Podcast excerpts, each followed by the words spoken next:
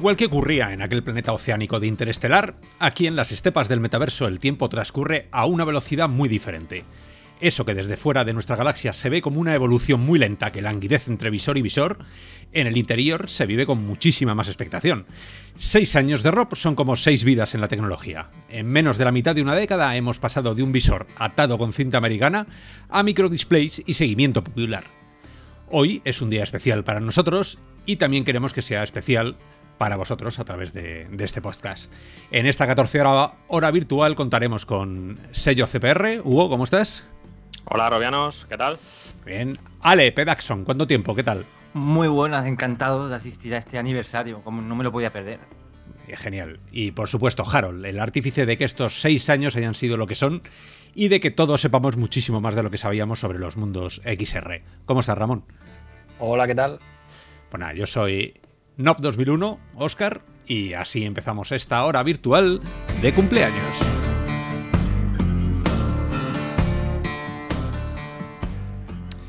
Bueno, pues antes, antes de pasar a hablar del tema principal, que ya os avisamos que tiene que ver con una ciudad que da vértigo, eh, Ramón nos va, nos va a contar la primera de las grandes noticias que han ocurrido esta semana en la que estamos de celebración. ¿Cuál es, cuál es la primera, la más importante de todas?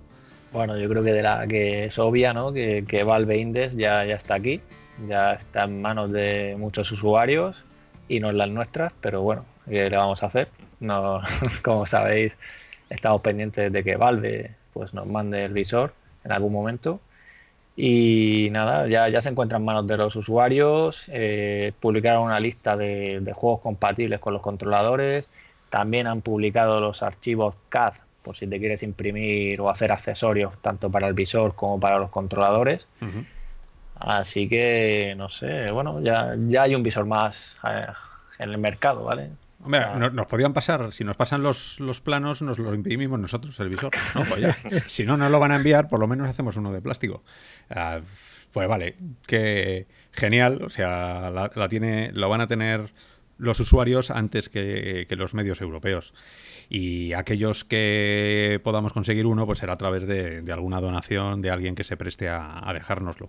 Así que, bueno, si estás escuchando esto y te apetece que hagamos una review con tu visor, no queda otra que, pedirte el favor, porque lo que son las marcas, ya sabemos que, que a España se mira de refilón, mal y tarde. Así que poco más que decir, ¿no?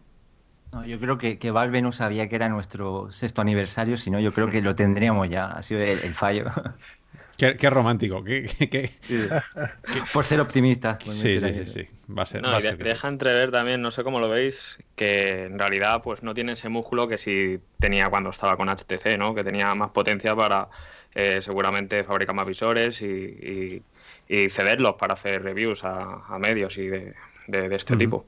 Bueno, no sé, realmente siempre hemos estado con la broma de cuántos habrán fabricado.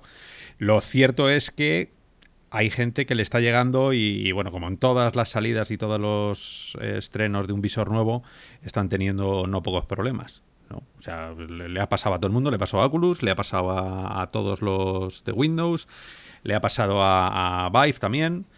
Y también le tiene que pasar, como no, a, Index, con problemas en las pantallas, problemas de gente que está haciendo RMAs.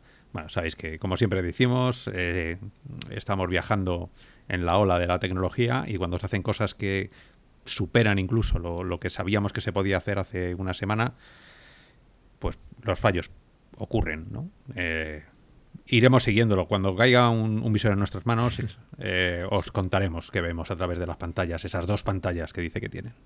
Sí, de hecho hicieron como una presentación en, su fábrica o en el lugar donde tienen los visores.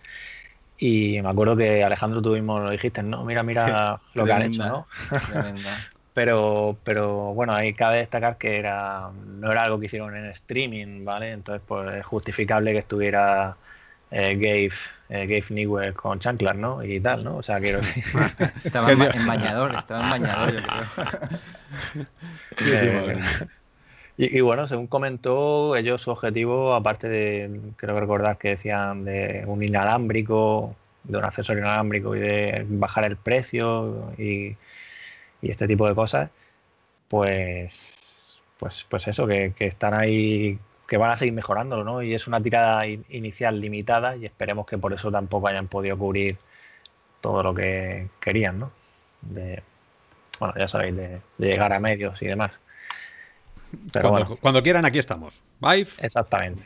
O sea, Valve, aquí está. Y ya que habéis sacado el tema de HTC, HTC, pues como decías tú, Oscar, sigue ahí, viene desde lejos, va llegando poco a poco y nos van soltando esas miguitas de información y esta semana una más de las que tenemos es que el, peso de, este visor, que, son 651 gramos. La verdad es que el número dice así, a mí me, suena que pesa un puñado.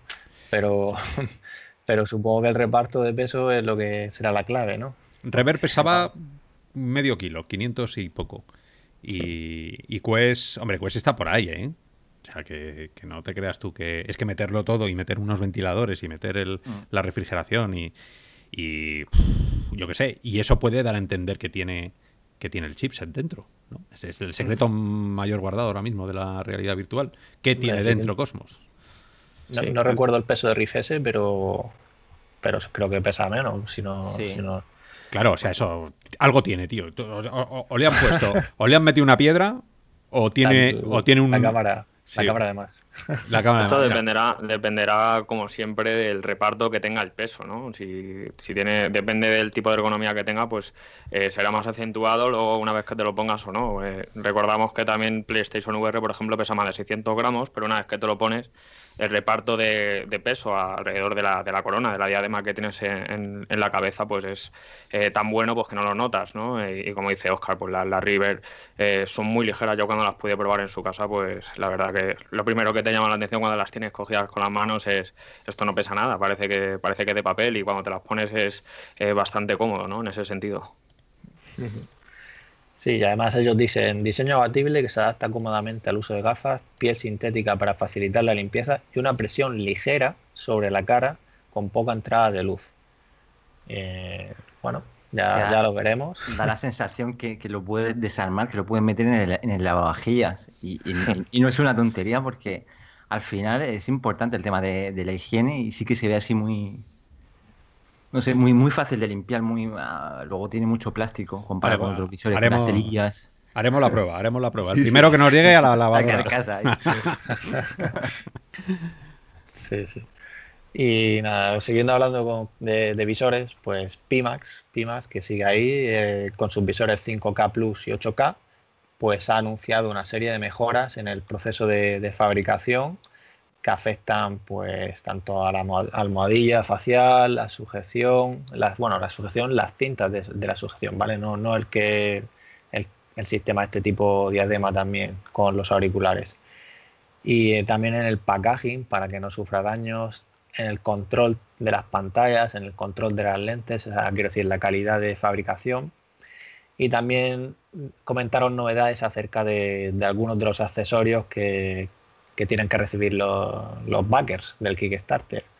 Dijeron que, en julio tendrían los últimos prototipos de los controladores Sword, que son como los Knuckles de, Valve, y luego que, están verificando la ergonomía de, esta sujeción que acabo de decir, las estaciones base 2.0 que las enviarán junto a los controladores por el tema de los gastos de envío. Y, y, nada, que el módulo de seguimiento de manos esté del InMotion, pues como fue comprado, como sabéis, por Ultra Haptics, pues han habido ahí una serie de retrasos. Así que bueno, eh, ahí sigue Pimax. Y no sé si queréis comentar algo. las probé, hace poco y por favor, lo de la ergonomía, que llegue ya esa, esa pieza porque eh, yo, creo que es lo más importante ahora mismo, bueno, aparte de sus defectos, aberraciones, historias, son incómodas, incómodas, ¿no? Lo, lo siguiente, de verdad. Bueno, hay, mucha gente, esto es como todo, después del revuelo que se montó, después de, de cuánto ha pasado ya casi un año, ¿no? De más de un año, de que incluso trajimos gente aquí al laboratorio de Real Virtual para que la gente lo probara. Eh, bueno, ha habido un poco de, ese primer revuelo se ha ido, ha ido decayendo, ha ido decayendo. Ahora creo que los foros están muchísimo más tranquilos. Mm, era de esperar. La gente ha habido gente que las ha vendido, según les llegaban, lo probaban y decían, vaya, esto no es lo que yo quería. Es verdad que es un visor que, llegó pronto al mercado, pero se hizo viejo enseguida, porque porque los otros fabricantes se pusieron las pilas, como estaba ya un poco cantado, ¿no? Entonces, Pimax ahora mismo, la lucha que tiene ya es casi de igual a igual con, muchos visores, quitando el FOB. O sea, una de sus bazas que era la resolución, esa ya está en, términos de, hoy en día, ya con densidades de píxel que está modificado por el pedazo de FOB que tiene. Ningún fabricante se ha querido meter en ese FOB todavía, por lo menos a escala de, a escala de consumo vale, que sigan con su evolución. En algún momento tendrán que dar otro paso más allá, ¿no? Y meter, meter más tecnología para, para no tener que luchar directamente con grandes, ¿no? O sea, con, con Index, con Rever, con Riff S. Mm, quizás su tiempo ha pasado. Pero bueno, sigue siendo. O sea, sigue, sigue habiendo gente que las usa y gente que dice que no puede volver para atrás. Con lo cual, bueno. La, la, gente le gusta experimentar y quien, quien ha tenido a lo mejor ya un HTC, tiene ahí los faros ahí cogiendo polvo. Eh, es un visor. Yo, yo con el con el FOB al, al mínimo tenía un run run en la cabeza que digo, no estoy cómodo, no estoy cómodo, no, no es como si te pones las óculos o HTC Vive, pero, pero sí que es verdad que con el FOB al mínimo sigue siendo un FOB muy, muy grande. Eh, las aberraciones molestan un poquito menos y a quien le gusta cacharrear, yo qué sé, ahí tiene, tiene ahí su hueco. Sí, sí, sí, sí. Es, es, es, un visor para eso. Es un visor para, para flipaos como nosotros de la VR, que no le importe estar jugando continuamente. En vez de jugar a los juegos, estar buscando las aberraciones y corregirlas y, me da la impresión. Para entusiastas, al final. Que al final es también un poco lo que parece que va a Indes, ¿no? Por, por el precio, pero bueno. Eh, otra de las noticias, y ya cambiando de tema un poquito de visores, es el tema de, del nuevo estándar Display 2.0, o sea, DisplayBoard 2.0, que han publicado el estándar y hablan de, bueno, ponen una serie de ejemplos de cómo se podría utilizar esta nueva, bueno, este nuevo estándar. Y por ejemplo nos hablan de dos pantallas 4K a 120 Hz eh, para VR. No sé cómo lo veis, pero seguro que, o sea, bueno, esto es necesario, ¿no? Sin este tipo de estándar no puedes llegar a tener esto. También entra en juego los controladores de las pantallas y otra serie de, fabricantes que hay involucrados en todo esto para que nosotros podamos llegar a tener más resoluciones y más hercios, ¿no? Que no, no, no solo es las pantallas en sí. Yo no sé dónde va a quedar el, tema de los USB-Cs y el tema de, dejar un, conector eh, común para todos, ¿no? El Virtual Link, este dice. Sí, el Virtual Link. Eh, alguien debería dar el paso ya y, empezar a, constituirlo como una solución eh, perfecta para todos, porque, bueno, yo ahora mismo estoy con el, HDMI que tenían las, las CV1, el DisplayPort que tiene las Vive Pro, bueno, tengo ahí el, en la RTX, en la 2080, tengo el puerto esperando a que saque alguien algo para, para él. ¿no? Porque yo creo que ese sí que es el, futuro, ¿no? Entonces, sí, que, que, abran los anchos de banda está muy bien y que metan más canales y que puedan meter más cosas, pero bueno, ya sabéis que los estándares son tan, tan, tan a futuro que son noticias que no vienen mal porque así sabemos lo que viene, pero que no están ahora mismo al, al orden del día. No sé qué visores van a querer utilizarlo. Pero bueno, veremos. Eso sí que son, son noticias real o virtual, made in real o virtual. Que eh, vamos tres pueblos más allá de lo, de lo que se está utilizando. y bueno, más, más noticias en tema de visores. Es el tema de, de, Steam, que siempre publica su encuesta opcional. Y es verdad que, que, como hemos dicho, es opcional, pero sirve para hacerse una idea de, de esa evolución y por segundo mes consecutivo pues tenemos un, pico digamos de, visores máximo que es del 1% sobre el total de activos de usuarios en Steam. Vale, sí, el 1%, pero, pero oye, nunca habíamos tenido ese valor, con lo cual espero que, que vayamos ahí 1, algo, 1, algo, hasta que algún día pues seamos, quién sabe, el 50% o el 90%, pues no quedan años, ¿no?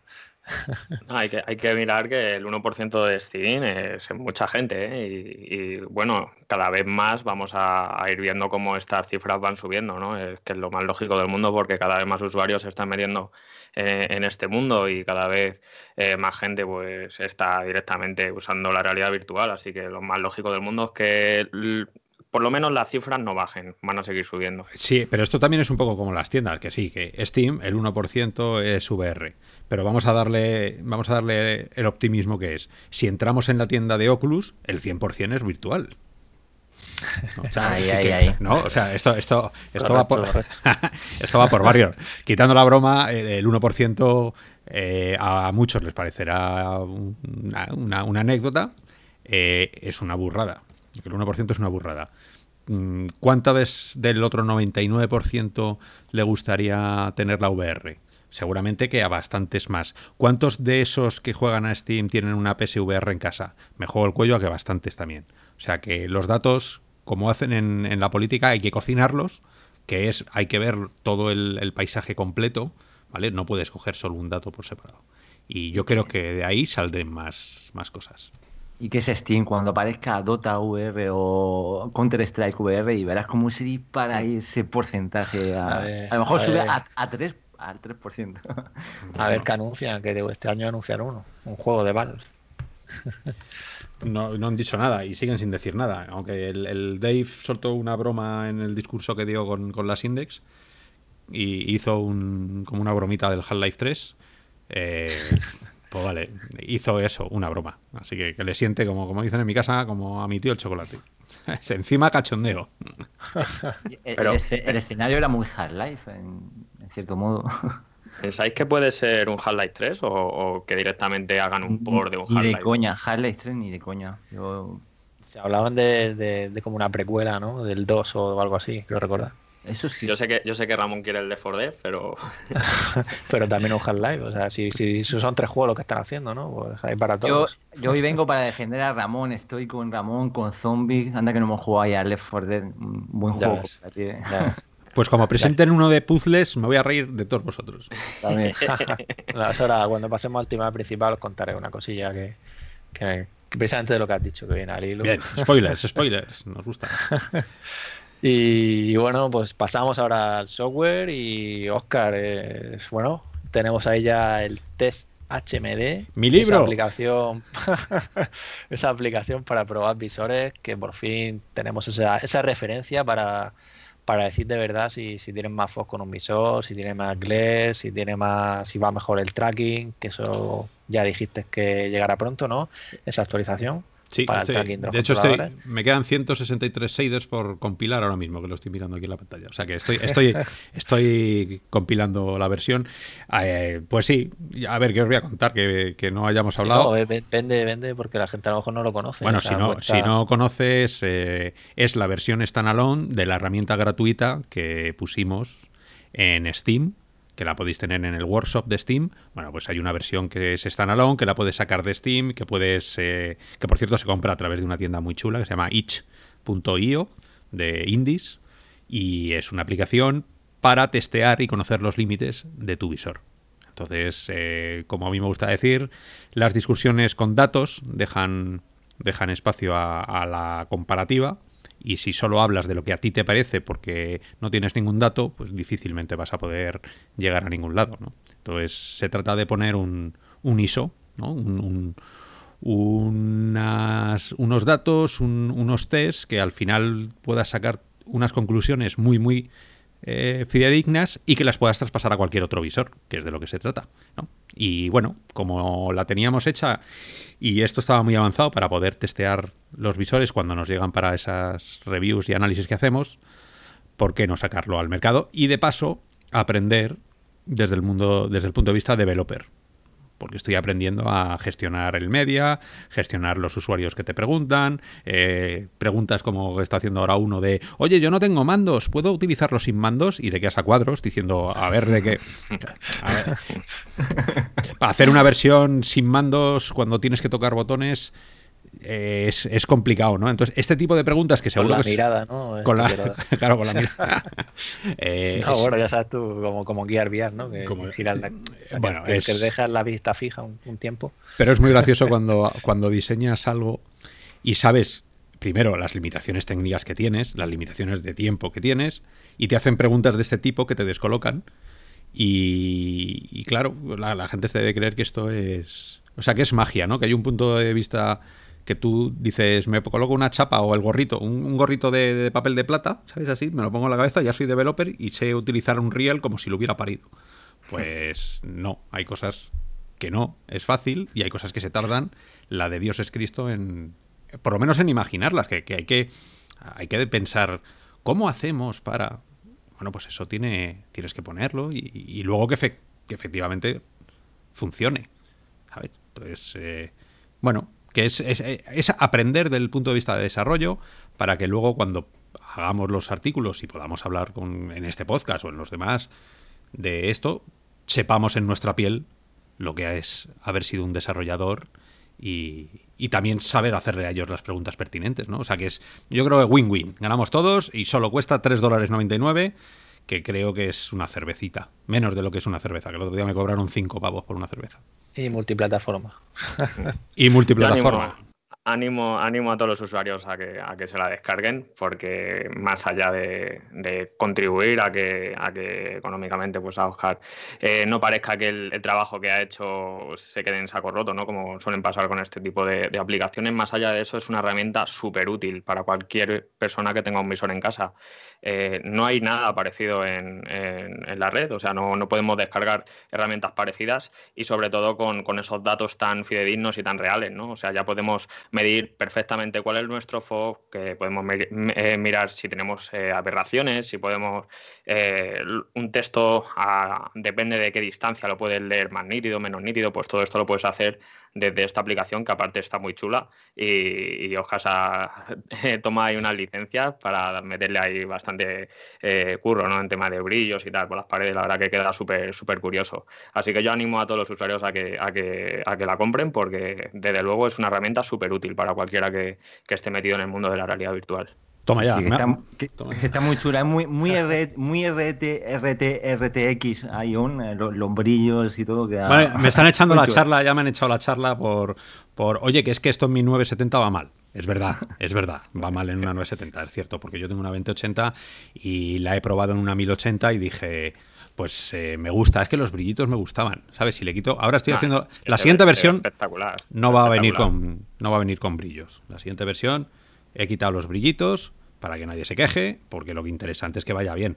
Si te va un poco a trompicones o entra mucho el, los asimétricos, eh, o sea, los asíncronos, perdón, eh, pues mala cosa, ¿no? Entonces sacaré una versión muy parca, que es la que portaré a la que estoy ahora portando a Quest ya sabéis, los usuarios de Quest se lo pondrán y tendrán un downgrade porque hay que hacerlo, porque eso no cabe ni, ni apretando ahí, ¿sabes? Con tornillo. O sea, no, no funciona. Entonces hay que quitar texturas, hay que quitar brillitos, hay que quitar polígonos. Pero bueno, lo que es la funcionalidad estará. Y podréis mediros, podréis mediros cuánto mide el Quest. No podréis, eh, bueno, con, con Cosmos, si nos dejan unos Cosmos, haremos una versión especial también de, de Cosmos, todo esto pagas una vez y tienes todo ya infinito. Sí, yo tengo ganas de ver un poco eso, esas comparativas y que hagamos aquí una, tabla de, valores entre todos de, todos los visores, ¿no? Por el tema que comentabais hace poco también de, bueno, de, si compras un visor, pues saber qué te puedes esperar, ¿no? Y si tu FOV es, no, o sea, se queda muy por debajo de lo que tiene todo el mundo, pues algo está pasando, o eres tú o, tu visor, o vas a ver. Entonces, bueno, pues será interesante ver en qué evoluciona. Y solo para recordarlo, que, lo sepáis que si sois Patreon, pues tenéis la aplicación, bueno, Patreon de nivel 2, tenéis la aplicación, solo tenéis que, mandar un privado o dejar un comentario y aquí ya os tendréis vuestra key, ¿no? O sea, Oscar. pues sí, sí, esto voy a regar, estoy regando de Kiss a todo el mundo porque somos gente espléndida. Soy un tío vosotros me diréis, eh, claro, a ver, los 3 dólares es, un tema que, si quieres los pagas y si no, no. No, porque si tú a mí me pones un mail y me dices, me viene fatal, pero fatal y además te odio. Bueno, pues te doy una, te doy una aquí y ya está. ¿Sabes? O sea que no es problema de pasta, es un problema de, de ponerlo, poner un precio simbólico porque la aplicación anterior la está utilizando muchísima más gente de la que nosotros pensábamos ¿no? Porque casi 7.000 tíos entre la mil y pico de descarga más los 6.000 de Steam activos. Y eh, yo entraba en YouTube y veía que la gente lo estaba utilizando para hacer sus, sus programitas y ni siquiera se había dignado nadie a, darle al botoncito de PayPal de te voy a ingresar un eurillo porque me he hecho medio programa con tu me he hecho medio streaming con tu programa. Pues así no. A mí no me, o sea, yo creo que como dice mi mujer, el trabajo tiene un valor y el valor hay que reconocerlo.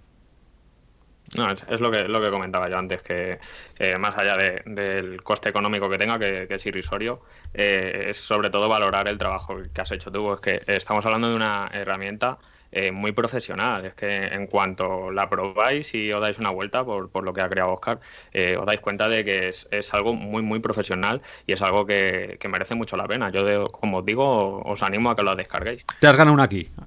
Volando.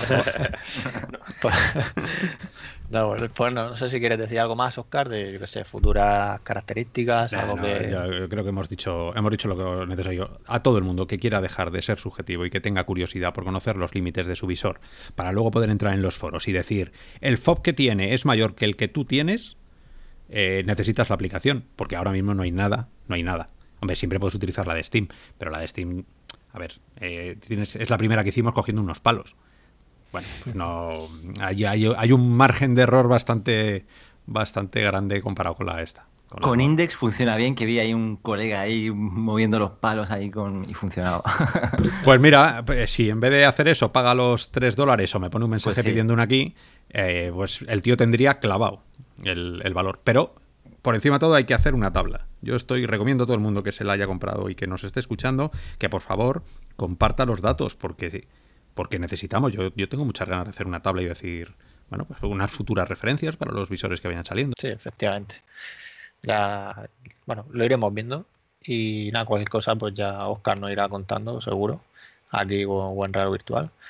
Eh, y más noticias, por aquí tenemos el tema de, del parche que salió en beta, ¿vale? Que no está todavía en el canal público, que es para Riff S y que mejora drásticamente el tracking del controlador. Yo la verdad es que en lo que luego vamos a hablar me quejé bastante de esto y que ya sabéis que al acercaros el controlador, por ejemplo, para apuntar, eh, pues hay veces que se atasca, se engancha y no, va bien. Y ahora al parecer pues funciona genial, que te lo puedes pegar y chocar y, sigue funcionando como... Así que... Yo es que las tengo, tengo las, las rifles metidas en la caja porque he estado, he estado probando, o sea, llevo una semana testeando la aplicación con Vive Pro. Entonces, eh, mañana la, tengo pensado abrirlo para testear también otras cosas. Entonces, eh, mucha gente está diciendo que funciona de escándalo, pero que hay juegos en los que se notan ciertos glitches, ¿no? que han metido ciertos bugs indeseados, como por ejemplo el Beat Saber, que el controlador derecho dicen algunos que, que, tiene problemas. Entonces, lo que ganas por un lado lo pierdes por otro, no lo sé. Cada que dices eso, es que para Quest también salió una actualización que tocaba el tracking y la gente se quejaba de, del bis, o sea, precisamente eso, de lo que acabas de decir de Saber. Y ya no sé si es que la aplica, o sea, quiero decir, si él si está en los dos sitios, ¿vale? Para Quest y para RFS o, o no. Es difícil, eh, a nivel de programación, yo creo que es difícil cargarse el tracking, ¿eh? O sea, eh, tú no, no, tienes un tracking a bajo nivel, a no ser que te quieras meter y siendo el copón de pro, ¿sabes? De, ponerte a, a decir, eh, a prever dónde va a estar el, visor, porque eso lo hace el sistema interno. ¿Vale? O sea, eso cuando el SDK de Oculus o de Valve, de SteamVR, los dos ya te dan los datos de las coordenadas, te los sirven cuando haces la llamada. ¿Sabes dónde está el mando? Y él te dice dónde está. Lo que no puedes acceder, por lo menos no sin hacerte de meterte abajo, bajo, bajo nivel, es dónde va a estar el mando, dónde prevé el sistema que va a estar el mando. Sabéis que en la realidad virtual todo funciona un segundo, o sea, eh, vas un segundo antes de lo que, bueno, un segundo mucho, un microsegundo antes de lo que ocurra todo, tanto la cabeza como los frames, todo se basa en la anticipación. Entonces, no puedes llegar ahí, a no ser que te ocurres un sistema paralelo. Yo creo que Beat lo único que hace es dónde está el mando, como hacemos todos con las apps. ¿Dónde está el mando? Cojo la, esto y obro en consecuencia, depende de dónde esté. Pero no me meto a, hacer salvajadas de programación, creo. Sí, no sé, por eso digo que, bueno, que ya, ya veremos cuando esto llegue al canal público. Y bueno, seguimos, seguimos avanzando, que también tenemos aquí una noticia de, otro desarrollador español, que es el de Natural Locomotion, que a lo mejor, lo, bueno, supongo lo conocéis, que es para andar sobre la misma posición. Y en este caso, pues han cogido todas las mejoras de las betas y demás, y las han lanzado ya, y además han lanzado el soporte para Riff S y para Indes. Y también tienen el modo Fit, que es que te puedes poner, pues, por ejemplo, si te has comprado Indes y tenías Vive, te guardas los controladores, te los pones en los pies y ya tienes para hacer el modo Fit. Ese, bueno, podrías tener también tracking en los pies, no, no, no por Natural Locomotion, pero que se podrían llegar a usar incluso como los Bike Trackers, ¿no? Y saltando ya cerrando el software, tenemos por aquí, como siempre, la zona de, juegos. Y hay pues, varias novedades. Por ejemplo, que Orbus VR ya cuenta con una demo para aquellos que quieran sumergirse en este MMO de realidad virtual. Puedes subir hasta nivel 10 de cualquiera de las clases. Y la demo solo está ahora mismo en Steam para PC, pero los desarrolladores comentan que esperan llevarla también a, a Quest próximamente. Y Quest tiene también por ahí que va a llegar a Accounting Plus. Eh, este juego de. Como me reí, me reí mogollón. es que. si, no recuerdo más, son los mismos de Trover, ¿no? Eh, sí, son... Rick Morty. son... Sí, sí. O sea, es flipante lo que hace el doblaje. ¿Vale? Porque los, los, gráficos son, son más feos y más chungos pero el doblaje es increíble. O sea, el doblaje, la, caracterización, el, actuar. Eh, palabras muy rápidas. Vamos, yo es que me lo, me juego en inglés, desconozco si está en español, ¿eh? pero, pero es tan rápido y tan irónico, sarcástico, incluso que, que, te duelen algunas cosas de grima que da. Nada, todos los, todos los juegos, bueno, todo, lo que tenga que ver con el universo que, tiene creado Justin Roiland, la verdad que tiene un, humor muy característico, ácido, eh, áspero, no sé, no sé cómo catalogarlo, pero si te gusta ese tipo de humor, la verdad que los juegos que van saliendo de, este tipo de, género, la verdad que están muy bien. A mí, desde luego, me, gustan mucho y, como decís, eh, te ríes bastante. Sí, no, la verdad es que se, se lo ocurran. Si nada, que hay que ver el tráiler que hicieron del Trover este que duraba ahí rato y que salía ahí, creo recordar, en un espejo, algo de eso. era, era curioso. y luego tenemos por aquí Firewall Zerower, que tuvo el fin de semana pasado, pues eso, un fin de semana gratuito, y lanzó esta semana un nuevo mapa y un nuevo contratista. Eh, así que bueno, pues más, más, quiero decir, más más, mapas para disfrutar, más contenido, exactamente. Desde luego están, como prometieron, están metiendo eh, contenido casi cada mes, cada dos meses.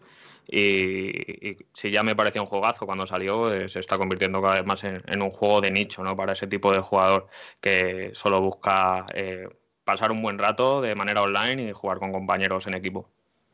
Sí, es cierto que ha habido bastantes problemas últimamente por el tema de, de las escuadras y demás, pero bueno, ellos dicen que, que bueno, que debería estar resuelto, ¿no? Este tema, con la, con la 1.26, la, la actualización. con, la, última, con la última ya, ya funcionaba, funcionaba bastante bien. Lo que no he probado es el último mapa, eh, pero parece ser que como le han metido efectos también de, este tipo de, eh, como que se nubla todo, ¿no? Por la arena y tal, del desierto.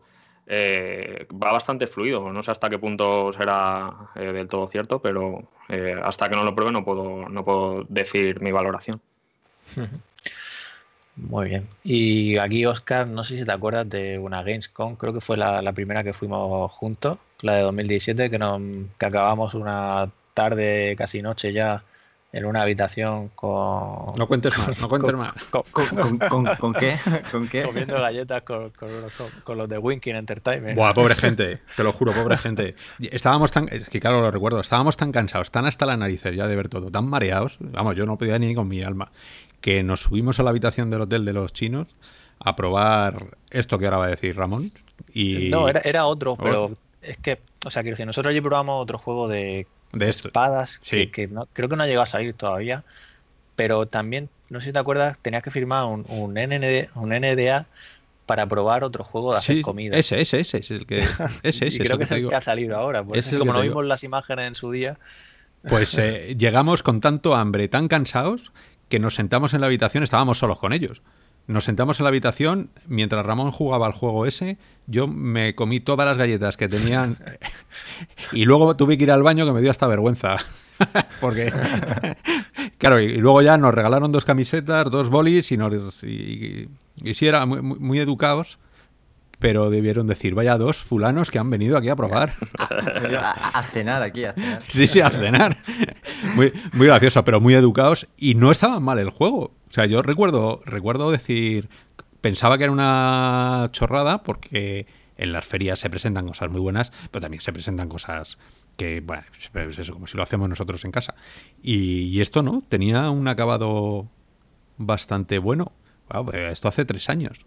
O sea, que el, juego lo han debido, no sé, cocinar a fuego muy, muy, muy lento. Sí, no, el, el, Hungry este, de, lo que vimos aquel día, que aunque no firmamos nada, podíamos ver por la imagen. Eh, vamos, yo me acuerdo que, el tío se pone a hacer patatas, no sé qué, y yo pensaba, joder, o sea, bueno, no, es mi tipo de juego, ¿no? ¿Vale? Pero. No, claro, así, teníamos el hambre que teníamos. Tiene su público, pero visualmente se ve, se ve muy chulo, las animaciones, todo. Sí, sí, sí, ¿no? Que, a ver, que te digo que es un señor juego, o sea, que la cosa. La cosa andaba ahí. Pues nada, pues habrá que Habrá que volver a, verles al hotel y comer las galletas y todo. y además que, el juego ya, ya se encuentra disponible eh, en Hungry de, y, o sea, en PlayStation VR. De momento solo en PlayStation VR. Y tiene un precio, si no recuerdo mal, son 16,99 euros. Sí. Ese, ahí está, en PlayStation Store.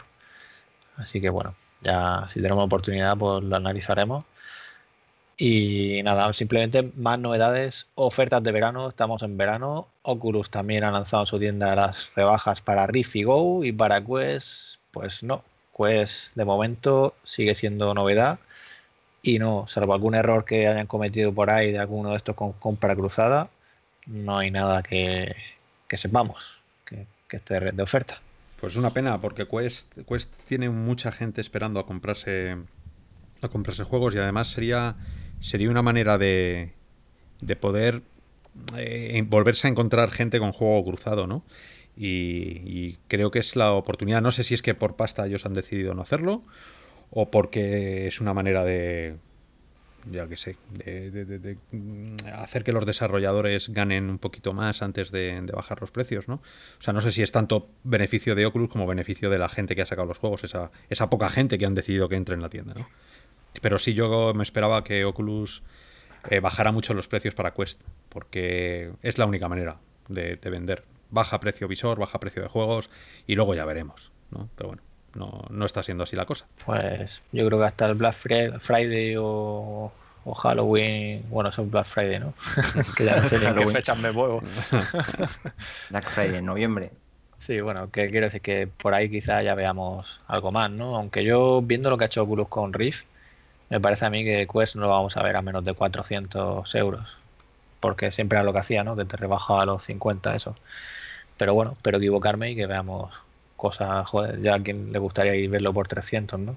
No, sí, yo, creo que el, visor tampoco es claro. Lo que tienen que hacer es bajar los, juegos y unificar un poco que no tengan esos, esos dos mercados de Oculus Rift y, y, si tienes el juego que te valga para las dos plataformas, pero no no dividirte tu propio mercado de, esa manera como lo están haciendo, pero bueno. Pues nada, y Space Junkies, que también es el título de Ubisoft multijugador, que ha recibido ya la actualización del episodio 3 con 3 versus 3, mapa, eh, nuevo modo de juego y un nuevo personaje. Así que bueno, si lo jugáis, que sepáis que tenéis más contenido ahí disponible. Y ya pues llega la hora de, del tema de la semana.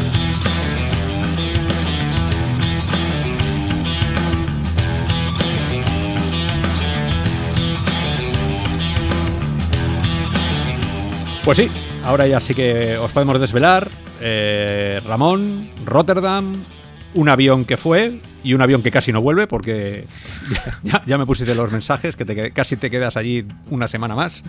Y, pero bueno, que mucha fiesta, mm, gente muy maja, la de Vértigo, un montón de juegos que probaste, cosas que podrás contar, cosas que no podrás contar, pero que ya buscarás la manera de hacerlo. Y sin más, eh, tú eres el protagonista del podcast La Hora Virtual International Edition, cuando quieras. Sí, no, como has dicho, eh, yo antes de nada dar las gracias a Vértigo por, por invitarnos y en este caso fui yo quien fue, igual que Oscar fue quien estuvo en, Londres con Oculus la última vez. En este caso me tocó a mí asistir a la oficina de Vertigo Games en Rotterdam, en los Países Bajos. Y fue, fue un evento que hicieron por su décimo aniversario. Que, bueno, como sabéis, la realidad virtual no lleva tanto tiempo. Y de hecho, Vertigo Games, mm, pues lógicamente, tampoco lleva 10 años con la realidad virtual. Ellos empezaron como una empresa de desarrollo de juegos tradicional para pantalla, consola, etcétera. Y luego, pues cuando salió el DK1, de hecho fueron backers también de la campaña de, Oculus, lo cual me, la verdad es que me sorprendió, no, sabía esa parte de, la historia de, de Vértigo. Y a partir de ahí, pues como todos nosotros, cuando probamos el DK1, pues dijimos, joder, esto es la hostia, ¿no? Esto es la caña, hay que hacer algo aquí. Ellos en su caso, como hacían juegos, pues se metieron de lleno hacer juegos. Yo no sé si recordaréis World of Diving, que es un juego de, buceo. Seguro que os suena sobre todo a los que llevéis tiempo, pues eso, con la realidad virtual, porque fue su primer juego que empezaron pues, prácticamente con el DK1 y luego lo lanzaron en acceso, en acceso anticipado para, bueno, cuando estaba ya el DK2 en 2014. Y nada, les sirvió para, para ponerse por delante en experiencia y para que Oculus y Valve se fijaran en, ellos y les invitara a sus oficinas bajo NDA, en el caso de Valve, para anunciarles de, primera mano, oye, vamos a hacer esto con HTC, vamos a lanzar HTC Vive y lo vamos a hacer el año que viene, lo vamos a anunciar en la GC 2015, también aquí en el Mobile World Congress de Barcelona, que, quiero recordar que fue prácticamente al mismo tiempo y queremos contar con vosotros para que seáis uno de los desarrolladores que haga contenido. lo cual, fíjate, ¿no? Lo que tiene a veces dar, creer por algo que, de primera no es nada y que, pues eso, que consiga sacarlo, o sea, esos beneficios, ¿no? Porque es lo que les sirvió a ellos para proponerle a Valve, oye, mira, tengo estas ideas, una de ellas es un juego tipo de estrategia como, como Skyward, que es al final lo que, lo que sacaron más tarde. Y tenemos la idea también de, disparar, que es Arizona Sunshine, como sabéis. Y bueno, me hizo gracia ¿no? que, que Valve le dijera que, querían hacer, o sea, que hicieran primero el juego de zombies porque creían que iba a tener más éxito. Y aquí es un poco lo que hemos dicho antes, ¿no? Que decías tú lo de los puzzles. Pues yo creo que Valve va a sacar ante un juego de tiros que un juego de puzzles por ese mismo, por eso mismo que le dijeron a ellos, ¿no? De que que llamará más la atención y tendrá más éxito algo que, no sea tan de nicho como puede ser un juego de estrategia o, un juego de puzzles. De hecho, esa fue una de las razones por las que ellos empezaron con, Arizona Sunshine, eh, por no hacer algo de nicho dentro de un mercado de nicho, ¿no? Por lo cual al final, pues no, no tendría mucho, mucho sentido. Y bueno, eh, podréis leer este, o sea, le, le hicimos una entrevista a Richard Estiselar, ¿vale? Perdona si no pronuncio bien los apellidos, pero, pero bueno, este es el, CEO o el manager directo de Vértigo, al que le pudimos preguntar sobre sus orígenes, sobre los planes para este año. Lo tenéis en Real Virtual publicado. Eh, ahora sí, eso iremos comentando alguna cosilla más. Pero bueno, lo que os decía, fuimos a, celebrar con ellos el décimo aniversario, que hicieron una fiesta para la ocasión y también a probar una serie de, juegos como After the Fall, como es todo lo que están haciendo para arcades, entre ellos también la de Corsairs Curse, que es una aventura que coge a Fisherman Tale, ¿vale? La idea de Fisherman Tale, este juego de Inner Space que juega con las escalas, y lo lleva pues a los arcades con una experiencia nueva, igual que Arizona Sunshine también está en los arcades. Y además de After the Fall, de esto que os he dicho, los arcades, también pude probar algo con Quest que no puedo contar, solo puedo decir eso. Y, vi también que estaban trabajando en, el port de Arizona Sunshine para Quest. Pero por lo que se ve lo tienen muy, o sea, no sé si muy poco avanzado o por lo que sea no nos lo querían enseñar. Solo lo vi en la pantalla al diseñador como estaba ahí. Bueno, la verdad es que no, yo no controlo de, a ese nivel de desarrollo, con lo cual no sé exactamente lo que estaba haciendo, pero estaba con Unity porque utilizan Unity y estaba supuestamente trabajando en esa versión, que no sabemos cuándo llega Y bueno, cuando eso ya, ya nos dirán. Pero la verdad es que me quedé con muchas ganas de ver ese, ese, ese port ¿no? de Arizona, que lo conocemos también de PC y de PlayStation VR. Buah. es, que, es, que, es un juego que nunca han conseguido tampoco optimizar. A, ver, tiene buenos gráficos, Arizona Sunshine, pero tampoco es un juego para que tenga que requerir tanto. Es un juego que nunca va fino, siempre tienes que estar tocando parámetros. Eh, o sea que en, en Quest tienen que estar ahí subiendo por las paredes. Ya ves, lo que pasa es que es verdad que es un tema importante, o sea que es un juego importante, es un juego de los juegos claves de la realidad virtual moderna. Eh, ¿Quién no ha jugado al Arizona Sunshine? ¿Quién no, quién no se ha reído con el doblaje original? Eh, o sea que mm, tiene mucha historia también dentro, con lo cual no es, no es solo matar, que, lo es, pero bueno, pero tiene, tiene ahí un algo que te tira, ¿no? Esos mensajes por radio que te van tirando. Con lo cual es, es un juegazo de la realidad virtual y me imagino que si tiene el visto verde, o sea, el visto bueno y le han dado el, pistoletazo ya para que salga en Quest, eh, Oculus estará muy encima.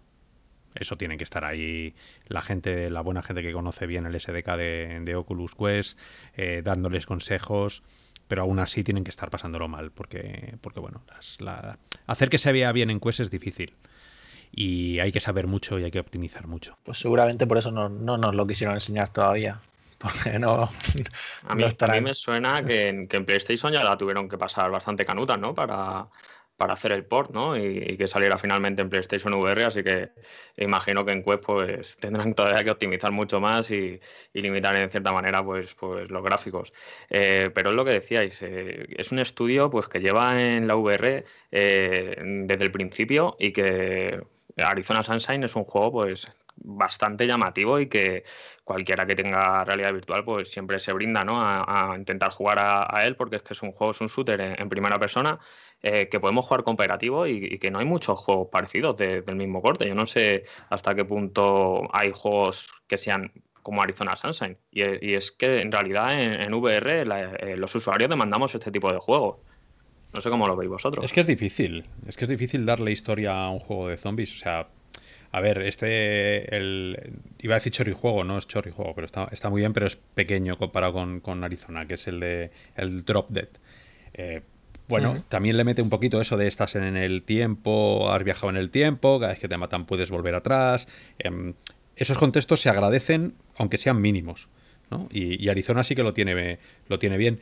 Con esto no quiero decir que todo Vertigo sea Arizona, porque, porque más allá de Arizona tiene que haber vida y esa vida la tienen que empezar a demostrar. A mí Skywall es un juego que no me atrapó, me atrapó muchísimo, muchísimo más el de, el de Oculus, el... Eh, ¿Cómo se llama este de las plataformas? el, Brass, Sí, sí, el Brass Tactics me pareció una genialidad y justo le hizo sombra. Porque claro, te sale un juego como Brass Tactics cuando tú sacas Skywall, que es un juego más chiquitín y bueno, eh, muy curioso gráficamente, pero no fue el campanazo que ellos, que ellos esperaban. Sin embargo, sí me ha gustado mucho a Fisherman's Tale, que aunque ellos no hayan sido los, los, desarrolladores, sí que han puesto la pasta, o por lo menos han hecho la curación, ¿no? Que se llama ahora, que es el, el te voy a aconsejar, te voy a producir, te voy a decir que... Y ese sí es un juego de puzzles. Mm, si ellos son capaces de ver un juego de puzzles así y de detectar a gente que lo hace y aprovecharlo, mm, quizá también y, es... Y, en ese sentido, ya comentarlo ya, que, me dijeron que, que van a ver, no, más juegos de puzzles, pero sí, como ellos están haciendo de publisher, eh, el que has dicho Fisherman Tale es su primer título. Hmm. Pues ellos que, o sea, ya han dicho que este año van a, van a hacer más, ¿vale? Que van a sacar, bueno, no sé si los van a sacar, pero sí que los van a anunciar. Y no dijeron que su enfoque no es de coger mil, bueno, 20 juegos y sacarlos ahí a saco, ¿vale? Es coger menos juegos y que la calidad sea superior, ¿vale? O sea, un poco lo que todos queremos, ¿no? No queremos chorri juegos, queremos juegos currados, porque dice que le está llegando mucha gente con ideas, con prototipos, y bueno, tienes que poner un poco el freno en ese sentido. Claro, no, desde luego Fisherman Tale es un, es un juego con unas ideas muy originales y, que con unas mecánicas que en VR es que, que, sientan de maravilla, ¿no? Verte ahí reflejado en, un mundo a la vez gigante y, fijarte en el mismo mundo en pequeñito eh, es una verdadera chulada. A mí desde luego me encantó cuando, cuando lo jugué, por ponerle un pero, pues la traducción al castellano, ¿no? Que en este caso no contamos con ella, como si contamos en, en Arizona Sunshine. no estaban los chicos de, de, Inner Space, con lo cual desde Vértigo no, no me supieron confirmar si, si, el español llegara algún día. Es, esta, esta, gente, a ver, eh, funciona muy bien. Que a nadie se le olvide que uno de los mejores juegos que existen ahora mismo para, para location base, para los arcades, las tiendas, la, los, los, usuarios que te metes en un local a jugar, eh, es la parte de Arizona Sunshine. Eh, o sea, sí, sí, sí. Esa, esa, esa, esa, que además eh, tuve la, la suerte de, no solo jugarlos, sino tener los archivos y poder instalarlos y ver cómo es cómo se prepara un software especial para un location base, ¿no?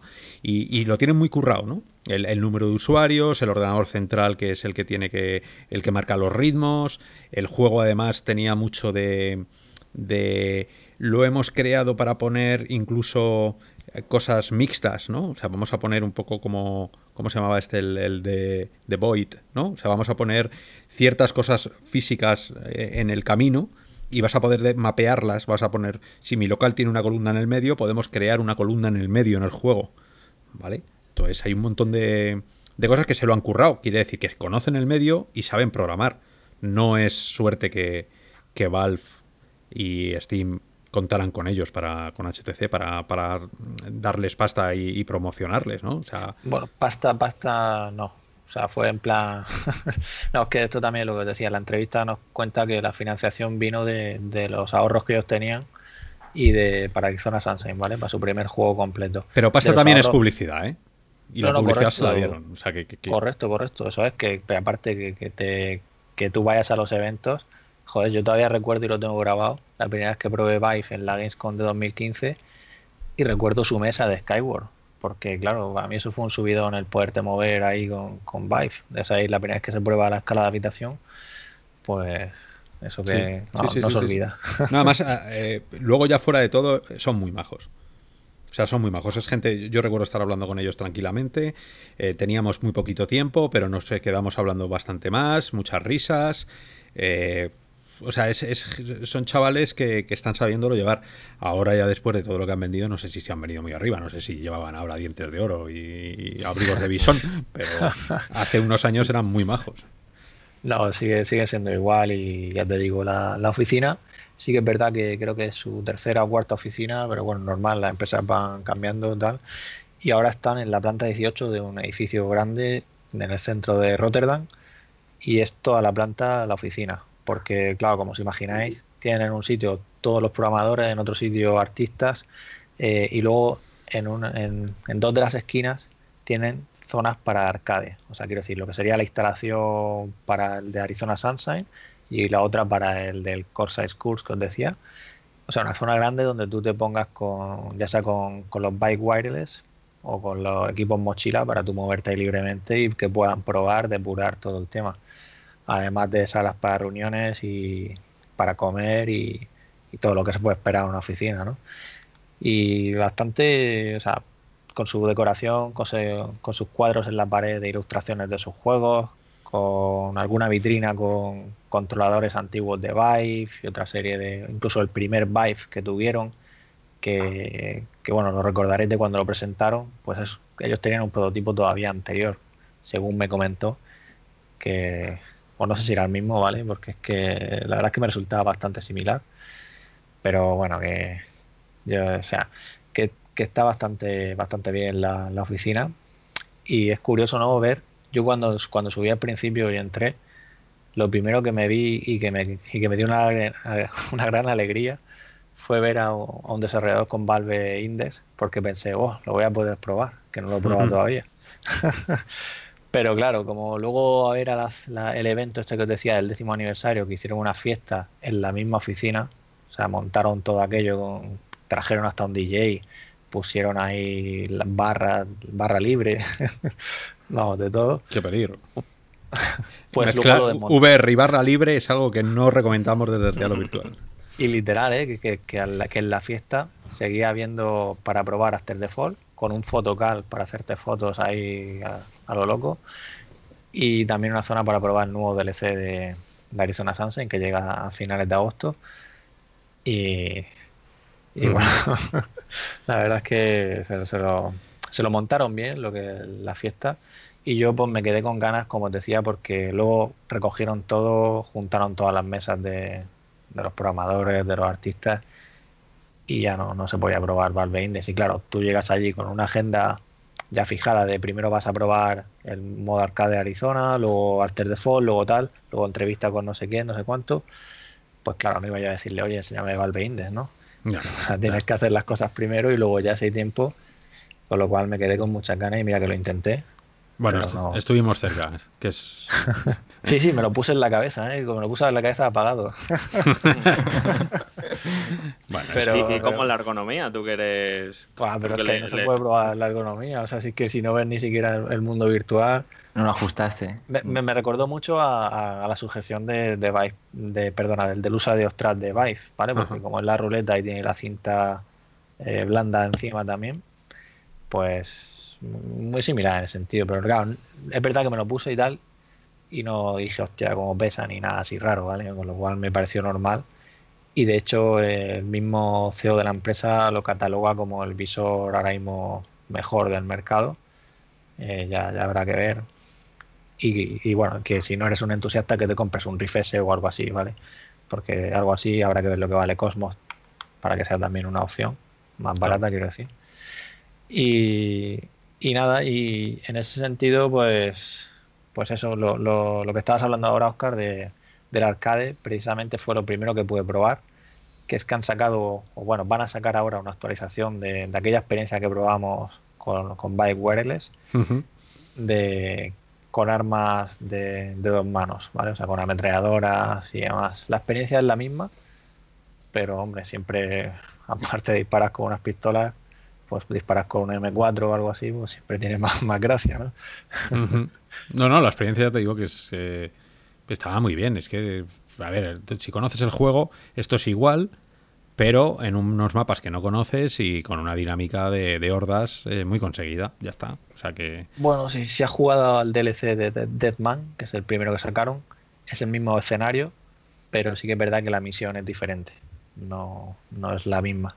En este caso tienes que, bueno, igual tienes que bajar a- al complejo donde está el misil este nuclear y tienes que activarlo y luego escapar. Al final es prácticamente lo mismo que, que el DLC si lo habéis jugado. Y espero no, no spoilear nada, pero es que al final... Tarde, Ya, tarde, ya lo ha dicho tarde. no. Eh, y bueno, la- ya la habíamos probado y es una experiencia muy divertida, como dice Oscar, y si la verdad es que tienen más de... No me acuerdo el número exacto ahora mismo, pero creo que eran 15 centros ya con, con las experiencias arcade por todo el mundo. Y creo que iban a abrir uno en España dentro de poco. Creo recordar que dijo Zaragoza, pero bueno, esto ya cuando tengamos más noticias, pues lo diremos. Pero eso, que si tenéis la oportunidad, que, que, que lo probéis, porque bueno, es divertido, sobre todo jugar en cooperativo con, con más gente.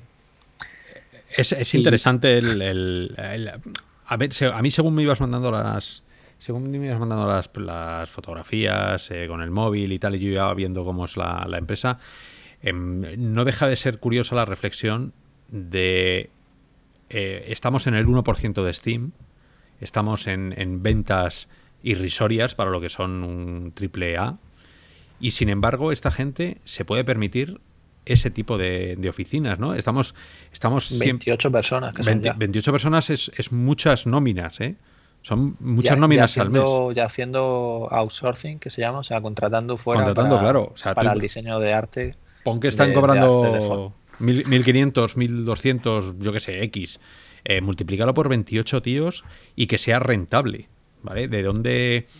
Porque, claro, los, los grandes juegos AAA, como las películas, sabes que puedes meter a, a 500 tíos trabajar porque luego el día de salida ya lo vas a recuperar. O sea, anda que no salen el- los Far Cry y todos estos juegos que te sale el Battlefield, te lo sacan y el primer día ya has recuperado los 300 millones que le has metido de inversión. Y ya a partir de ahí es todo ganancias. Claro, eso lo puedes saber cuando tienes una bolsa tan grande de jugadores que, que dices, bueno, con que me lo compre el 1% de todos estos es que gano dinero. Sin embargo, en realidad virtual todavía no estamos en ese punto, con lo cual me resulta tan, eh, por un lado, esperanzador de que sea así, que sea sostenible el modelo de negocio AAA en VR, pero por otro lado también me hace preguntarme cómo narices lo están haciendo, de dónde sacan la inversión para... ¿Tanto se vende a 20 Y euros ade- el juego. además la, la plantilla tiene que estar contenta porque no sé si habéis visto uno de los tweets que publica para, para celebrar los, los 10 años y aparece todo el equipo que le han regalado ahí un quest. Yo estaba buscando a Ramón, digo, tiene que estar por ahí. ya quería yo, yo ya Pero- me quería Con, uno. con las index en la el- el buen rollo que tiene que haber ahí en, en esa empresa, imagino, tampoco. Pero, pero sí, la verdad que es curioso.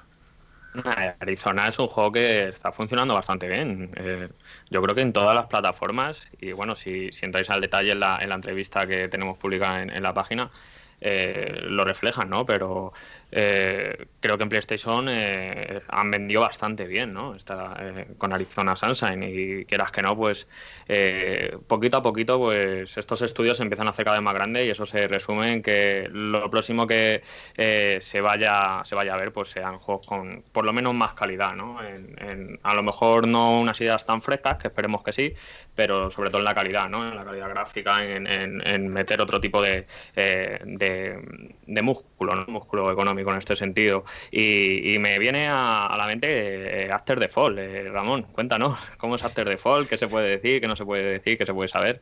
Eh, Sí, porque sí, mucha hay- gente estamos pendientes de ese juego.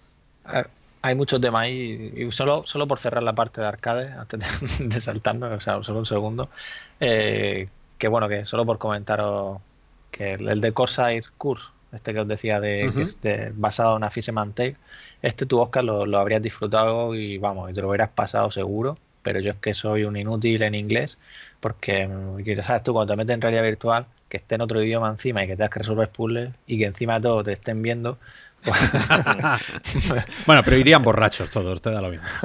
No, ahí al principio todavía no.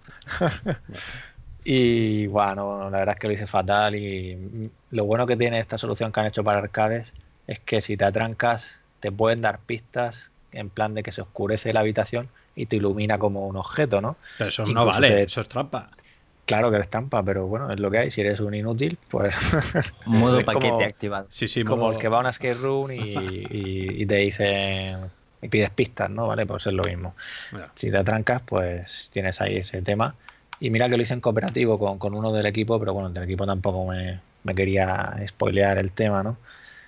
Y, hubo, solo para que os hagáis una idea de cómo va el tema del cooperativo con las escalas, yo era, eh, bueno, yo, yo, yo estaba a mi escala normal y la otra persona eh, yo la veía en miniatura dentro de un barco pirata y, y la veía cómo se movía y cómo, se hacía, cómo hacía sus cosas. Y hubo un momento en que colocamos un diamante que reflejaba una luz y él desde su barco, pues con un cañón en miniatura, reventaba un, un tema de, de- de mi habitación y, caía una pieza y ahí ya podíamos seguir. Y, y bueno, que, que está pensado de esa manera los puzzles en cooperativo de, y es bastante interesante. Yo estoy seguro que si os gustan los puzzles y este tipo de experiencias, o sea, yo Oscar, que que vamos, que Hombre, lo disfrutaría. seguro, que- que, no, que no quiere decir que yo no lo disfrutara, pero que... ya, ya, ya. Sí, pero juego que no hay que matar, juego que me apunto. Y más en, en cooperativo, que tampoco hay mucho, ¿verdad? En, en- No. en ese género. Estaba el del, el del chaval este que nos gustó tanto, el que el, el Craven este, el que lo hizo, el, ¿no? el, el Raven, el, el- el estudio del chaval ¿Cuál? este. Sí, el de, que eres un eres la muerte y el otro juega desde fuera. Ah, el, sí, sí, Reaper, el- el Carly de Reaper. Ah, Reaper, sí. Sí, sí, sí, sí. sí. Ese es súper divertido. Pues esas cosas, siempre hemos dicho que funciona muy bien en la realidad virtual, cosas pequeñitas y cambiar, cambiar las, las escalas. Cuando te haces muy pequeñito mola mucho, cuando te haces muy grande mola más también, pero todo lo que te saque de tu cuerpo normal eh, está súper, súper bien conseguido. Y si encima ya le metes en puzzles y lo haces con un poquito de gracia, pues ya, ya de primeras te pongo un 8 ya en la review. Luego muy mal tienes que hacerlo para... Pues bueno, pues ahora ya sí que After Fall, ¿vale? Que es un poco el, el gran juego, eh, lo que precisamente ellos mismos lo dicen. Ahora mismo ellos están, que es una gran producción. O sea, está el equipo desde marzo, dicen, a tope, o sea, con este juego ya, ¿vale? Que también están con la versión de Quest de Arizona, ¿vale? Que están haciendo más cosillas por ahí, pero prácticamente el equipo, eh, o sea, Vertigo Games está centrado en After the Fall, que llega el año que viene. Y, según nos comentaba eh, Richard, pues quieren que este juego sea el próximo blockbuster, ¿vale? O sea, quiere decir como el próximo superventa y que todo el mundo lo juegue en cooperativo. Y se trata de eso, de un juego multijugador que según nos comentaban, la idea es un poco que tú te conectes a un campamento base y desde ahí ya te vayas a instancias privadas para jugar pues las diferentes misiones de la campaña, que habrá misiones principales, misiones eso, secundarias y luego también habrá, como decía, como eventos temporales que, bueno, no nos dio en detalle porque también es verdad que luego nos dijo que, que por el tema, quiero decir, que no nos podía dar muchos detalles porque realmente están trabajando en ello y no lo saben cómo va a ser. O sea, esta demo que hemos probado no es la versión final, es una prueba de concepto y sirve para hacerte una idea de lo que están creando. Luego el día de mañana. Si es una prueba de concepto, a ver, los triples A mm, tienen un desarrollo, una vida de desarrollo tres, tres años por ahí. O sea que estamos hablando que lo quieren sacar en el 2025. Bueno, es lo que te decía. En marzo se puso todo el equipo, pero ya hacía un año y medio que ya habían empezado a, definir la visión del juego, a crear prototipos de las mecánicas y, y bueno, recuerdo recuerdo uno de los trabajadores que me comentaba eso, que también un poco la idea era llevar un poco más allá el pues Arizona, ¿no? Aunque es que te iba a decir ahora, te iba a decir ahora, con, con ese esa capacidad que tienen los estudios de, de, guardarse los assets. Los assets son las cosas que tú ves en pantalla. Bueno, pues si tú diseñas un monigote y además diseñas cómo se mueve, diseñas mecánicas, todo eso lo puedes reutilizar, son funciones. Los dejas ahí y en el próximo juego dices, ay, pues me apetece, eso lo hace hasta Disney con las películas, que de repente se pone a bailar no sé quién y baila igual que la película de hace cinco años. lo mismo exactamente, pues esto es igual. Tú reutilizas componentes de otros juegos. Entonces, si a lo mejor me dices, bueno, eh, el juego va a ser un, giro, como dice, de tuerca a Arizona Sunshine, solo que con nieve y con, yo qué sé, pues, con otra historia pero la capa de dentro que tú no ves ya está hecha porque todo parte de Arizona, mm, bueno, pues eh, te lo puedes cascar en, un añito y medio si, si no tiene mucha cinemática y, ya está. Entonces, bueno, puede que sea el caso. Que, no, que con esto no digo que sea malo, ¿eh? O sea, que, hay, que hay grandes juegos que han utilizado assets y, y funciones de otros juegos anteriores. O sea, que si la historia es buena, ya está, tira para adelante. O sea que espero que sea así y no lo saquen dentro de cinco años. Bueno, se supone que están haciéndolo de cero y que no, no, tiene código de Arizona, según nos comentaron. Y a ver, a ver, bueno, y en cuanto al juego en sí, pues, eh, bueno, es una experiencia de unos 10, 15 minutos, cooperativa para dos personas, en la que te sumerges en ese mundo que para los que no conozcáis es de qué va el juego, es bueno, es también como un mundo apocalíptico que está inspirado en los años 80 y hay, bueno, pues drogas de diseño que se va de las manos y al final hay como mutaciones y historias y el mundo se va al garete. Pasan 20 años y en el 2005 por ahí es cuando digamos que, empezamos a jugar y el mundo pues es, transcurre en Los Ángeles, en esa ciudad alternativa de Los Ángeles, eh, cubierta de hielo y bueno y, la ciudad destrozada. Y entonces pues nos sumergimos por una serie de edificios en los que vamos encontrando buscando suministros armas y matando a todo lo que se cruza entre nosotros. Es verdad que es una demo y no, nos dicen al principio. Sí que nos sale un monitor y nos cuenta pues esa historia de lo que os decía de, que en los años 80 tal y cual. Y, y, esta, y este brote de de infectados, digamos, lo llaman Snowbreed. Y es un poco lo que son los zombies estos que se han inventado ahora, que en vez de ser zombies son infectados. Pero no tiene, pero no tiene código de Arizona. No, no, no. Para nada. No, Joder, macho. En principio no. Pues es, vamos, eh, a ver, la, idea a mí me deja un pelín frío, nunca mejor dicho. Pero bueno, si al final te haces. Es que a mí, a mí me gustó mucho el de el que hizo esta gente de, de ¿cómo se llama? Immersive, eh, no, ¿cómo se llaman estos de el juego que estará muy chulo? Eh, ¿Cuál? Sí, el juego, el juego que hizo Insomniac. Em, ah, vale. The Edge, Edge, of Nowhere. Eso es, eh, The Edge ah, of Nowhere. ¿vale? es un juegazo. Claro, pero ese, ese, tenía su historia muy muy personal, ¿no? Muy intrahistoria. Sí, basado también en, no en zombies, pero también pasaban muchas cosas eh, parecidas, eh, ocurría también en el hielo, o sea que el hielo se ha utilizado en la historia y en la literatura siempre como, como casi un personaje más, eh, todas las historias en la Antártida, todo eso está muy bien porque, porque te mete a un personaje, te lo saca de, su ámbito natural y encima tiene un punto peligroso, ¿no? Que es que te puedes morir congelado, o sea, incómodo, que te va a mantener alerta siempre. Entonces yo me imagino que si, haces eso en realidad virtual em, y encima le das las texturas que, por ejemplo, tienen los túneles. ¿Habéis jugado al, Battlefront? Eh, uno de los mapas del Battlefront de Star Wars que ocurría en, en el planeta. No me acuerdo, perdonadme, los frikis, no me acuerdo. De los Ewoks. No, no, no, ah, no, el de la nieve, sí. El, de la, nieve, ¿vale? Que no, Me, no, Me, acuerdo. Eh, bueno, eh, eh, si me lo haces con unas reflexiones del hielo interesantes, ¿no? Con, con, sus sombras que crea, su mundo paralelo que crea el hielo transparente y todo eso, y lo unes con una historia oscura con un personaje que, tenga que, salir de esa droga, que tenga que superar, tal. Bueno, puede ser un, gran juego. Ahora, si me lo dejas de métete en un túnel y achicharra a todo el que se acerque, pues, pues, vale. Eh, es un juego de ritmo rápido, ya nos lo dicen ellos, y se nota ya desde el primer momento que, que es así, ¿no?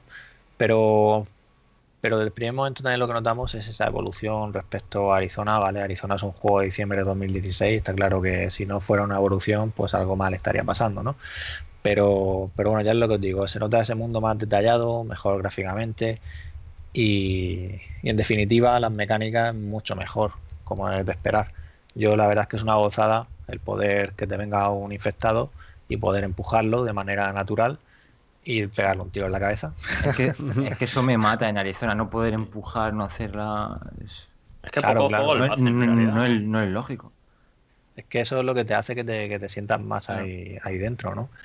Y en ese sentido, pues la verdad es que está muy bien. Yo, o sea, ya sabéis que me encanta pegar tiros. Y con este juego en concreto, pues también me lo pasé, me lo pasé muy bien. Aunque sí que es verdad que bueno, espero que, mejore la dificultad, como decían las impresiones, porque era muy, muy, muy sencillo, ¿no? O sea, no, no, o sea, es que lleva munición infinita de la pistola y es que no, no todavía no está eso balanceado y porque, Ramón, cuando dices rápido te refieres así un poco estilo Left 4 Dead, porque ¿te acuerdas cuando jugábamos ese juego? Siquiera había momentos que teníamos que planificar todo. Pero Left 4 Dead es más, o sea, lo veo más, todavía más más bestia, ¿no? Más rápido. Más a saco, ¿vale? Para que me entiendas. A mí, a mí Dead, Dead for Dead me, parece un juegazo, ¿eh? Que yo me lo. Que me, fue de los. O sea, le tengo comprado y juego. No me gusta jugar con mucha gente porque me pone muy nervioso. Porque eh, puedes dar o con un máquina o con un inútil. es jugar con amigos, sí, es Claro, me pongo muy nervioso. Cuando juego con inútiles, yo soy uno más, con lo cual sé que voy a morir. Y cuando juego con gente buena, lo normal es que me maten ellos para librarse de mí. Entonces no. no, sé. Claro, pues, pues es ahí el potencial porque precisamente tú empiezas a jugar a, lo que yo probé, ¿vale? Eh, primero te sale un zombie y tal, te lo cargas. Ah, todavía no tienen hecho el motor este que nos comentaron después, pero lo quiero decir que van a hacer algo sistema tipo Left 4 Dead en el sentido de que cada misión que juguemos sea diferente. Si os acordáis, esto no me acuerdo el nombre que le ponían en Left 4 Dead, bueno, el director o el no sé qué, ¿vale? Que, es lo que hacía que, bueno, que en cada momento pasara una cosa u otra que saliera una Witch, que te saliera el Hunter, que no sé qué. Bueno, pues aquí también tienen enemigos que son diferentes a los típicos zombies. Hay uno que te escupe sangre y a la cara, ¿vale? Bueno, te, la tira a la cara y si te da, pues te quita vida y creo que es recordar que, te nubla un poquito la vista. Y, luego también hay enemigos grandes, que podría ser un poco como el tanque de, del Left 4 Dead, que precisamente lleva como una especie de garrote que viene a darte y cuando, y cuando falla se, queda, se le queda en el suelo y es cuando tiene ahí su punto débil para quitarle más vida.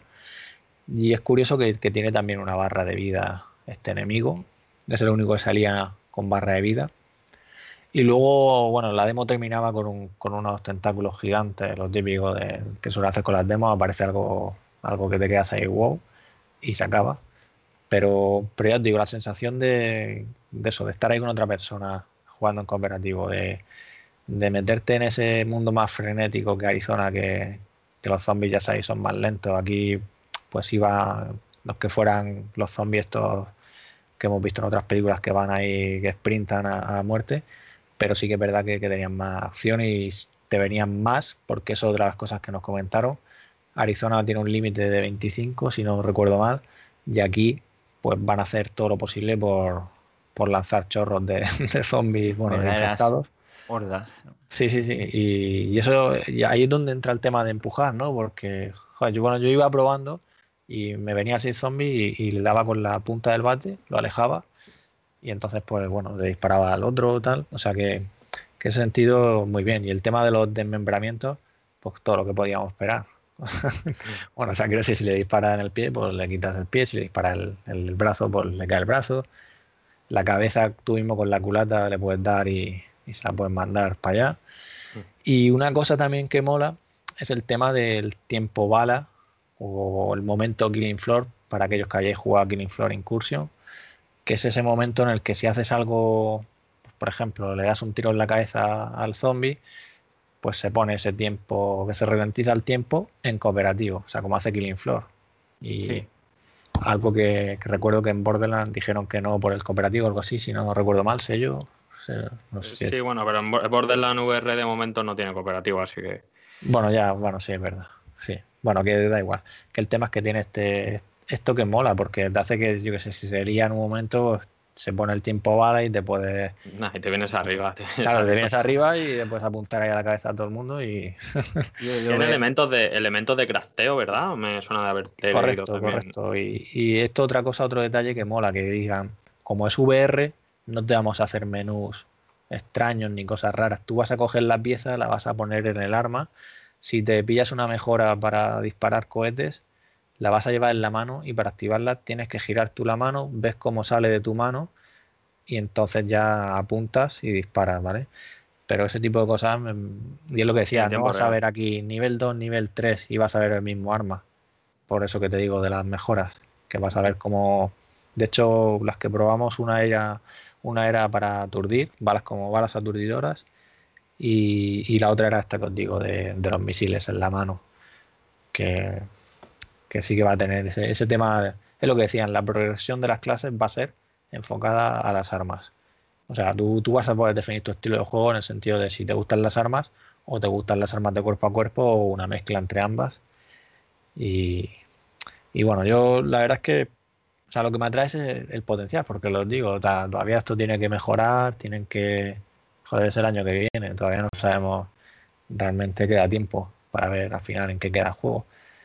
Pero yo que digo, o sea, yo le tengo muchas ganas por el potencial que le veo, ¿no?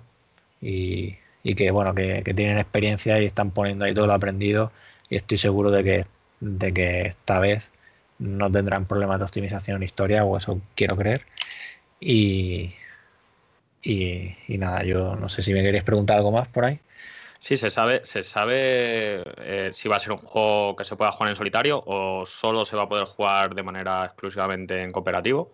Sí, se va a poder ¿cuántos jugadores, ¿cuántos jugadores, ¿Cuántos jugadores en cooperativo eh, pueden jugar a la vez? Es para cuatro jugadores y se va a poder jugar en solo y, no va a ser como el Effort de, que si juegas solo llevas a tres bots, sino que no, no lo juegas solo. Lo cual eso pues puede restringir un poco el tema que yo les pregunté también de si como el arcade de Arizona Sunshine si habría misiones en las que uno tiene que coger un objeto, subirse en tal sitio, porque claro, eso si vas tú solo no, no lo podrías hacer y como vas a ir solo, pues yo creo que eso no, ese tipo de cosas no, no estarán. Será más compartir la partida y, que entre varias personas pues, pues hagan la, la misión, ¿no? Eh, el buscar objetos eh, y en fin, no sé, bueno, eso ya lo veremos porque tampoco nos adelantaron. Mm. apunta bien, apunta bien. ¿eh? Sí que será más largo que Arizona, eso seguro. Y, y, eso, ellos quieren que sea un gran juego y lo hacen también pensando en, en algo que ellos quieran jugar, que es lo que nos dijeron, que, no lo hacen solo para, que me entiendas, buscando el vender, ¿no? Sino que, que ellos también pues les guste lo que estén haciendo, ¿no? es un poco. ¿Hay alguna plataforma, perdona Oscar, ¿hay alguna plataforma confirmada? De momento es PC y es Oculus Rift y SteamVR. Pero que les pregunté por cuál, les pregunté por todo y no me dijeron que no. Simplemente que ahora mismo lo típico, pues no te puedo decir nada lo cual es normal. Si están desarrollando todavía, pues, o a lo mejor tienen algo, algo por ahí, ¿no? Y no se están guardando el anuncio, ¿sabes? Esas cosas. Bueno, pues como estáis viendo, eh, es eh, que Real o Virtual estuviera allí. Ya dice mm. mucho de, de eh, cómo está creciendo esto, cómo está creciendo también la realidad virtual en España. En nuestro sexto cumpleaños creo que era muy importante el, seguir acudiendo a este tipo de invitaciones que nos hacen, que ya os digo que no es fácil porque allí no, no va cualquiera, con lo cual ellos tienen una referencia, nos conocen de otros años de haber estado en la Gamescom y saben que, nos lo tomamos muy en serio, ver como la cantidad de, entrevistas que se ha traído Ramón, que las iréis viendo poco a poco y las podréis leer, ya tenéis una ahí muy grande. Entonces, eh, bueno, por ese lado real o virtual eh, al pie del cañón, que da mucho gusto. Por otro lado, una empresa de VR con veintipico trabajadores en una torre de Rotterdam em, haciendo fiestas, eh, manteniéndose también a ellos al pie del cañón igual, eh, también es digno de alabar, porque bueno, quiere decir que la cosa, la cosa funciona. Y es el, para mí es el mejor resumen de, por dónde está yendo esto. hoy no era, no era, el momento de hablar de, todo lo ocurrido en estos seis años. Otro día, si queréis, el siguiente podcast que tenemos menos, a lo mejor, noticias importantes o no una noticia importante como esta de Rotterdam. Eh, podemos echar, si queréis, un poquito de, echamos la vista atrás y, y, vemos cómo han sido estos seis años para Real o Virtual. Hoy era, hoy era Rotterdam. Si se te ha quedado algo en el tintero, tampoco va a hacer mucho spoiler porque luego la gente se tiene que leer la entrevista. no, solo que no he hablado del DLC de, Arizona y bueno, que al final es un poco lo que, lo que, bueno, lo que ya enseñaron y solo probé el principio de la misión y quiero decir, vamos a tener más de lo mismo, lo cual es bueno, porque yo, por ejemplo, Arizona a mí me gusta y poder jugar a una misión la más larga que, han hecho hasta la fecha de, de Arizona Sunshine, pues oye, la verdad es que, bueno, es lo de siempre, quiero decir, no, no va a aportar mecánicas nuevas, no va a aportar enemigos nuevos, pero sí nos va a aportar más horas de diversión y espero que a un precio también coherente como el del último o su DLC que eran 2 euros con algo. Así que bueno, que de Darknet llegará a finales de agosto y pude probar la versión de PlayStation VR con PC. bueno, es que ellos, como decía, van aprendiendo y ahora pues desarrollan primero la de PlayStation VR. Supongo que sus motivos tienen, ¿no? Igual que cuando hacen los juegos pensando en Quest, ¿no? Y luego los, los elevan la calidad gráfica para llegar a, a otras plataformas. Bueno, pues... y, y sí, no, seguro que me dejo cosas por ahí, pero para eso también está. hay más, hay más podcasts, hay más. Ah, tenéis todo real o virtual para leerlo todos estos días. Eh, yo creo que con toda esta información que nos has dado la gente se hace una idea de, lo importante que es Vértigo para la realidad virtual y de lo importante es que tú estuvieras también allí. Así que si quieres un Lo disfruté mucho y lo del aeropuerto fue una anécdota que, me quedé allí tirado. Tuve que dormir en el aeropuerto, eso hay que decirlo. Pero bueno, es una experiencia. Eh, todo, de todo se aprende. Que sí, a ver, los aeropuertos te lo decía yo en un WhatsApp. Los que cuando viajas una de cada X te va a pasar. ¿Vale? También es verdad que están preparados para solucionarlo. Te ponen un avión al día siguiente y además te tienen que soltar. Ahora tienes que reclamar la parte que te corresponde porque es la ley. Correcto. eso ya está en camino y viene todo, todo en marcha. Genial. Bueno, pues eh, nada, Robianos, eh, muchas felicidades por el sexto aniversario. Por mi parte, Oscar No 2001, nos vemos en el siguiente podcast dentro de una semana, ya con unos calores agobiantes, el aire acondicionado a todo trapo y los churretones cayéndote por dentro de las gafas. Así que por mi parte me voy a tomar una la fresquita o algo, porque aquí hace, hace calorcito. Nos vemos la semana que viene. Muy bien, pues lo dicho por mi parte igual. Os felicitaros a todos porque el aniversario virtual es el aniversario de todos, no solo de los que estamos aquí en el día a día escribiendo sino de todos vosotros también los que nos seguís programa a programa y, a través de la web. Así que muchas gracias. Por mi parte, igualmente, voy a seguir en la línea. Felicidades a todos los pianos. Mm, es un verdadero placer y un orgullo compartir con todos vosotros eh, estos seis años y, que sean muchísimos, muchísimos más. nos escuchamos la semana que viene. Muy bien, Robia, no puedo que añadir. Todo un placer siempre estar aquí con vosotros y, nada, hasta la próxima, Robiano. Hasta luego. Hasta la próxima.